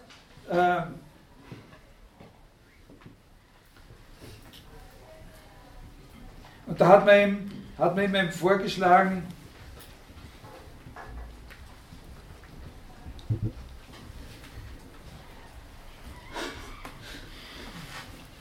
Also sie haben ihm dann, sie haben ihm dann äh, die, Titel vorgeschlagen und da sagt er, as to the title, I think the Latin one, Tractatus Logico Philosophicus, is better than the present title. Das wäre gewesen Philosophical Logic. For although Tractatus Logico Philosophicus isn't ideal, still it has something like the right meaning, whereas philosophic logic is wrong. In fact, I don't know what it means. There is no such thing as philosophical logic. Klammer, unless one says that as the whole book is nonsense, the title might as well be nonsense too. Uh, uh, also das eben nicht. Da, er wollte sozusagen es, es, es, die Sache besteht darin, dass es ihm ab einem gewissen Zeitpunkt nicht genügt hat, dieses Nachdenken über sozusagen die Residualprobleme der Frege Rasselschen Revolution der Philosophie sozusagen ins Reine zu kommen und sozusagen die Theorie als Theorie zu präsentieren, die, wie er das immer erhofft hat, das alles auf einmal löst und dann hätte das Philosophical Logic heißen können. Aber an das hat er eben nicht geglaubt und das wollte er nicht, sondern dass er in dieser Zeit eben zu der Auffassung gekommen ist, dass er nicht nur problembezogen also irgendein Set von Problemen löst, sondern dass er ein Philosoph ist und dass sein Denken ein, ein philosophisches ist.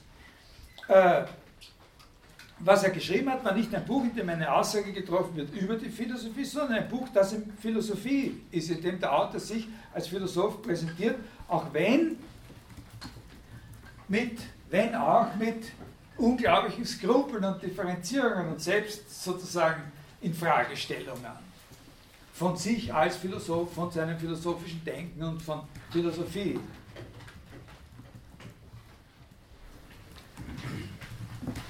Also das ist ein bisschen sozusagen zu dem Drumherum über das, was ist dieses Set von Fragestellungen gewesen, von dem ich gesprochen habe, wie ich gesagt habe, er denkt, sein Denken heißt immer nur sein eigenes Denken, aber nicht irgendwie aufs Geratewohl irgendwo hin und was mir gerade einfällt, sondern über ein bestimmtes Set von Fragestellungen. Ich hoffe, das habe ich Ihnen so ein, ein bisschen ein Bild geben können davon, was das war. Man kann, wenn man über den Traktatus spricht, die Sache aber noch ein schönes Stückchen einengen, ein wesentliches Stück einengen und äh, versuchen, sich, äh, sich zu beantworten, gibt es da irgendwas, worum es da sozusagen geht, insgesamt. Und da bin ich äh, der Auffassung, äh, die viele haben, aber ist sehr schön und, und, und besonders, äh, und, und, das ist auch überhaupt nichts Besonderes. Äh, aber ich, habe, ich zitiere Ihnen da was äh, von einer Autorin, die das wirklich sehr, äh, sehr profiliert und, und resolut ausspricht, Mary McGinn in diesem Buch, das heißt Elucidating the Tractatus, das ist eins von den besseren Büchern, das es über den Traktatus insgesamt gibt die stellt sich auch die Frage, was ist das? Sie sagt, da gibt es ein sogenanntes Single Great Problem und das muss man halt benennen können. Und die Antwort ist, das große Problem des Traktatus ist die Frage, was ist ein Satz? Äh, die, äh, die Wittgenstein-Zitate, die man da bringen kann aus den Tagebüchern aus der Zeit des Entstehung des Traktatus, werden etwa aus dem äh, Herbst 14 ein Satz, wo, wo er das so schreibt. Alles das würde sich von selbst lösen durch ein Verständnis des Wesens des Satzes. Oder ein paar Monate später, Anfang 1915, meine ganze, ganze, sozusagen unterstrichen, meine ganze Aufgabe besteht darin, das Wesen des Satzes zu erklären. Das ist es, worum es äh, in dem Buch geht. Also das heißt, Sie sehen, wenn Sie das jetzt so, was heißt das? Also wenn wir das das Buch jetzt nicht als Buch, sondern als problembezogene Arbeit sehen, dann müssen wir ja sagen, was ihn interessiert hat, war, seine, Ausgangslage war, er sieht die großen Veränderungen in der Philosophie durch sozusagen die analytische Revolution bei, bei Frege und Russell. Und, äh, und, äh, und er sieht zugleich so und so viele Probleme. Und er sieht, man müsste eine Theorie haben, die noch globaler ist als das, was die anbieten. Und von der könnte man das alles und das hofft er, dass es so eine Theorie gibt, von der man da alle diese Nebenprobleme, Identität und Typentheorie und weiß der Teufel was alles äh, lösen kann. Und, und so eine Theorie, das mit der Hauptfrage heißt es, und so eine Theorie glaubt er, dass man entwickeln oder darstellen kann, wenn man ins Zentrum die Frage stellt, wenn man beginnt mit der Frage, was ist ein Satz? Wenn Sie ein Hauptproblem eine dominierende Fragestellung identifizieren wollen im Traktatus, dann ist es diese Frage. Bevor wir uns äh, aber damit und mit seiner Auseinandersetzung mit Frege und äh, äh, Rassel zu befassen beginnen, müssen zwei qualifizierende Anmerkungen gemacht werden. Erstens, wenn die Frage nach dem Satz auch tatsächlich die leitende Frage schlechthin sein sollte im Traktatus, so ist doch ziemlich offenkundig, dass sie nicht die alles umfassende Frage ist, dass sie nicht die allgemeinste Frage ist, die da auf dem Spiel steht. Die umfassendere Frage ist ganz eindeutig die Frage, was ist eine Sprache? Und das Charakteristische am Traktatus ist, das ist sozusagen wirklich die Charakteristik, die Signatur des Traktatus, wie die Frage nach der Sprache auf die Frage nach dem Satz konzentriert oder eingeengt wird. Das Charakteristikum des Traktatus ist, dass er sagt, die Frage nach dem, was eine Sprache ist, muss so beantwortet werden, dass man klärt, was ein Satz ist. Da könnte man noch ganz andere Antworten geben, aber seine Antwort ist, das wird so beantwortet, dass wir das Geheimnis der Sprache ist gleichsam versteckt im Satz. Es ist nicht versteckt im Wort, nicht im Text, nicht im Schlussvermögen. Wenn man wissen will, was eine Sprache ist, muss man erklären, was ein Satz ist. Und dann hat man auch schon alles, meint er. Drum ist die charakteristische, ein, ein ganz wichtiger Satz, der den Traktatus sozusagen als Buch charakterisiert. Der Satz, dass die Sprache die Gesamtheit der sinnvollen Sätze ist. Das erläutert diesen Zusammenhang sofort. Wenn die Sprache nichts anderes ist die Gesamtheit der sinnvollen Sätze, dann braucht man nur wissen, was ein Satz ist, was ein sinnvoller Satz ist, und dann denkt man uns, wir haben alle, dann haben wir eine Sprache. Das ist eine ganz hoch exponierte Position, die über weite Strecken hin den Traktatus prägt. Dieser Gedanke, dass wir kriegen raus, was ein Satz ist, und dann wissen wir schon, was eine Sprache ist. Weil eine Sprache ist sowieso nur die Gesamtheit der Sätze. Man darf aber nicht übersehen, dass es noch eine andere Seite gibt. In diesem Verhältnis von Satz und Sprache, die im Traktatus selbst genauso wichtig ist. Nämlich die Einsicht oder die Realisierung, dass jeder Satz Sprache ist. Es gibt keinen Satz, der als dieser Satz nicht Sprache wäre. Also, dieses Verhältnis zwischen dem, könnte man sagen, additiven Verständnis von Sprache, Sprache ist nur die Gesamtheit aller Sätze, und einem, könnte man sagen, qualitativen Verständnis, ist eine der schwierigsten und interessantesten Fragen im Traktatus. Jeder Satz ist ja schon Sprache auch als dieser eine Satz. Und das ist vor allem ein ganz entscheidender Punkt in der Auseinandersetzung mit Gottlob Frege. Um sich das klarzumachen, brauchen Sie nur auf den Begriff des Gedankens sich fokussieren. Ist es denn nicht so, dass im Traktatus zwar keinen Satz gibt, der nicht Sprache wäre, aber es gibt zugleich zu jedem Satz etwas, was nicht Sprache ist und mit diesem genau einzelnen Satz in einer ganz bestimmten, eindeutigen Beziehung steht, nämlich den entsprechenden Gedanken, den dieser Satz ausdrückt.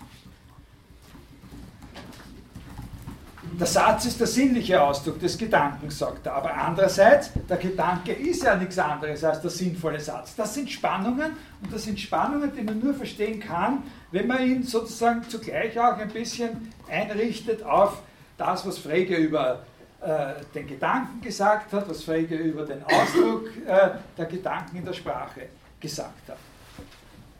An diesem Punkt, wenn wir wissen, was ein Satz ist, wissen wir, was eine Sprache ist. Da besteht, und darum ist das äh, auch von großer Bedeutung, sich das klar, da besteht ein ganz, ganz extremer und deutlich sichtbarer Unterschied zwischen dem Traktatus und den philosophischen Untersuchungen. Das ist einer der Punkte, wo sich seine Auffassung wirklich radikal verändert hat. In den philosophischen Untersuchungen ist es nämlich genau umgekehrt. Im Traktat sagt Wittgenstein, wenn wir wissen, was ein Satz ist, wissen wir, was eine Sprache ist. Und in den philosophischen Untersuchungen, es gibt so ein paar Stellen, wo er eigentlich ziemlich ausdrücklich sagt, was ein Satz ist, kann man gar nicht verstehen, wenn man nicht eine ganze Sprache beherrscht. Also das ist genau umgekehrt. Da muss die Sprache als solche sozusagen vorangehen, damit man sich die, Sache nach der, die, die Frage nach dem Satz stellen kann, damit man diese, diese dauernden provokanten Fragen, was ist eigentlich ein Satz? Ein Satz ist doch, sagt er an einer Stelle, ein Satz, das ist doch etwas höchst Merkwürdiges. Ne? Gibt es diese Stelle? Und dann schreibt er gleich drauf. Und ein anderer kommt und sagt, ein Satz ist doch das Gewöhnlichste, was es gibt. Ne? Und so, diese Art von Verblüffung und so weiter, und so, das kann man nur einschätzen und, und behandeln, wenn man sieht, dass das gar keinen Sinn hat, wenn man mit diesen beiden Positionen aufeinander zurennt und sozusagen vergisst, dass das, worüber man worin man sich versteht, immer schon eine ganze Sprache ist. Äh, eine interessante Frage wäre natürlich, äh, ob und inwiefern diese späteren Positionen dann von Punkten erreicht worden sind, die schon Vorformen in der früheren Position haben. Das ist das eine, womit man das qualifizieren muss mit diesem der Satz, ist die Hauptfrage. Das andere, die zweite qualifizierende Bemerkung ist, äh, konzentriert auf die engere Frage nach dem Satz als solche. Also die stellt die jetzt nicht in, in Beziehung zu der weiteren Frage mit der Sprache, sondern konzentriert sich auf die Frage, was ist ein Satz als solche? Nämlich, dass man diese Frage auf x völlig verschiedene Weisen angehen kann. Und Wittgenstein geht sie im Traktatus auch auf sehr viele verschiedene Weisen zugleich an. Die Frage, was ist ein Satz, kann man angehen äh, indem man zum Beispiel sich fragt, wie muss man den Satz unterscheiden von dem Satzzeichen oder von einer bestimmten Äußerung des Satzes. Ne? Wenn ich sage, uh, uh, there's a rat in the kitchen und wenn ein anderer sagt, dans la cuisine, uh, ist das jetzt derselbe Satz oder nicht? Sie können sagen, was Sie wollen. Sie können sagen, es ist derselbe Satz und Sie können sagen, es ist nicht derselbe Satz. Wenn Sie sagen, es ist nicht derselbe Satz, dann gibt es etwas anderes, was bei den beiden gleich ist, wo man auch sagen könnte, das ist eigentlich der Satz. Und das sind nur zwei verschiedene Möglichkeiten, den Satz auszudrücken. So kann man versuchen, das, was eigentlich der Satz ist, Also wenn zum Beispiel sagt, der Satz ist der sinnliche Ausdruck des Gedankens oder so, es gibt offenbar mehrere sinnliche Ausdrücke, ein und desselben Gedanken. So, wo, was, welche, auf welcher Abstraktionsebene liegt eigentlich der Satz? Das ist eine Möglichkeit und das fragt er sich auch. Äh, aber es gibt auch einen ganz anderen Zugang äh, zu der Frage, was ist ein Satz? Äh, und für diesen anderen Zugang stehen sozusagen zwei einzelne Notizen, zwei Nummern im Traktatus, an denen er offenbar völlig verschiedene Sachen darüber sagt, was die allgemeine Form eines Satzes ist. Das entspricht unserem Wissens, Wissenschaftsverständnis, dass man die Frage, was ist denn sowieso, dass man die allgemeine Form eines sowieso angibt. Und da gibt es zwei, zwei Antworten drauf. Die eine Antwort auf die Frage nach der allgemeinen Form eines Satzes, da weiß ich jetzt eigentlich gar nicht, welche Nummer das hat und da ersparen wir uns auch das, äh, äh, das Herumsuchen.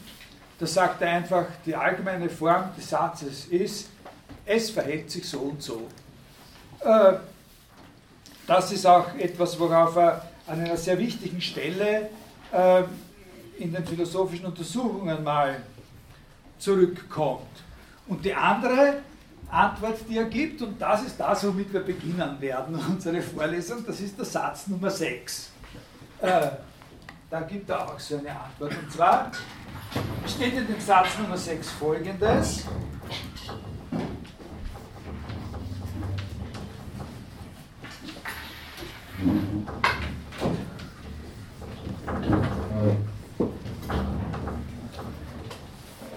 Also der Satz Nummer 6 lautet so, die allgemeine Form der Wahrheitsfunktion ist, und dann kommt das.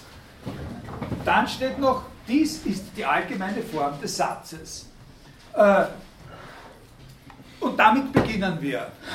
Äh, wir. Also unsere erste Aufgabe ist, uns also wir nicht direkt sozusagen, indem wir das da sozusagen jetzt genau erklären, sondern wir treten einen Schritt zurück und gehen von ein bisschen weiter zurück auf das hin. So unsere erste Teilaufgabe ist dann beendet, wenn wir verstehen, was das heißt, dieses, dieses Symbol hier. Äh, die Denkstrategie, die, die hinter diesem Symbol steht, äh, da mache ich Ihnen noch eine ganz kurze Angabe heute am, am, am Schluss. Die Denkstrategie ist die ich versuche die Frage so zu beantworten, eigentlich in einem sehr wissenschaftlichen Spirit, dass ich sage, nehmen wir an, es gibt irgendwas, was ein Satz ist. Nehmen wir an, wir haben irgendwelche Sätze. Das nehmen wir einfach an. Und dann versuchen wir, einen formalen Ausdruck anzugeben, der uns wirklich ganz genau sagt, was, wenn das ein Satz ist, wenn das Sätze sind, was noch alles ein Satz sein kann. Ja, das ist sozusagen der Denkansatz, der dahinter steht. Ich erkläre, was ein Satz ist, auf folgende Weise. Ich erkläre es nicht direkt, ich lege dann nicht einen hin, sondern ich sage, nehmen wir mal an, das und das ist ein Satz. Wir haben eine, bestimm eine bestimmte Art von Sagen, wo wir annehmen, das sind Sätze. Und dann klären wir, was unter der Voraussetzung, dass das Sätze sind, noch alles ein Satz ist. Also außer dem, was wir von Anfang an haben, was noch alles ein Satz ist. Und das wird hier erklärt. Und wenn wir das erklärt haben, dann können wir einen Strich machen und zurückgehen und uns nochmal fragen, was ist mit den Dingen, von denen wir am Anfang gesagt haben, das sind Sätze. Nicht? Äh, äh, so äh, versuchen wir das ein bisschen äh, äh, uns dieser Sache zu nähern. Insgesamt werde ich sprechen über diesen Punkt und über sein Logikverständnis über die Bildtheorie in dem Traktatus, über die Frage des Verhältnisses von Sprache, Logik und Ausdruck. Und zwar über alle diese Themen, sowohl mit Rückbezug insbesondere auf Frege und ein bisschen auf Rassel und mit Vorausschauen auf die äh, Aufzeichnungen und Sammlungen von Texten, die aus den späten also Ende der 20er bis Mitte der 30er Jahre stammen. Äh, was Sie lesen müssen, ist einfach, was es von Wittgenstein in dieser Periode gibt, habe ich dann gesagt. Traktatus, Tagebücher, das ist nicht sehr viel. Die Cambridge-Vorlesung Anfang der 30er Jahre, äh, philosophische Bemerkungen und Gespräche mit dem Wiener Kreis. Das ist nicht, äh, nicht allzu viel. Alles davon ist relativ leicht zu finden und wir unterhalten uns ja dann, es klärt sich ja im Laufe der Vorlesung ein bisschen, was der Prüfungsstoff ist und ich werde natürlich auch zu den einzelnen Themenbereichen dann äh, vernünftige, hoffe ich, vernünftige Literaturangaben machen können. Was es wirklich nicht gibt, ist sozusagen die tolle und wirklich gute Gesamteinführung oder Gesamtkommentar. Dieses Buch von der Mary McGinn, das ist ein ganz gutes Buch und es gibt, es gibt irrsinnig tolle Bücher über einzelne Fragen oder so, aber das Buch, wo man sagt, aha, das ist jetzt der Traktat, das ist sehr, äh, sehr schwer. Da kann man nur sozusagen das geringste Übel meines Erachtens. Aber das sage ich Ihnen auch welche nächstes Mal oder schreibe ich auf meiner, meiner Homepage. Nächste Mal.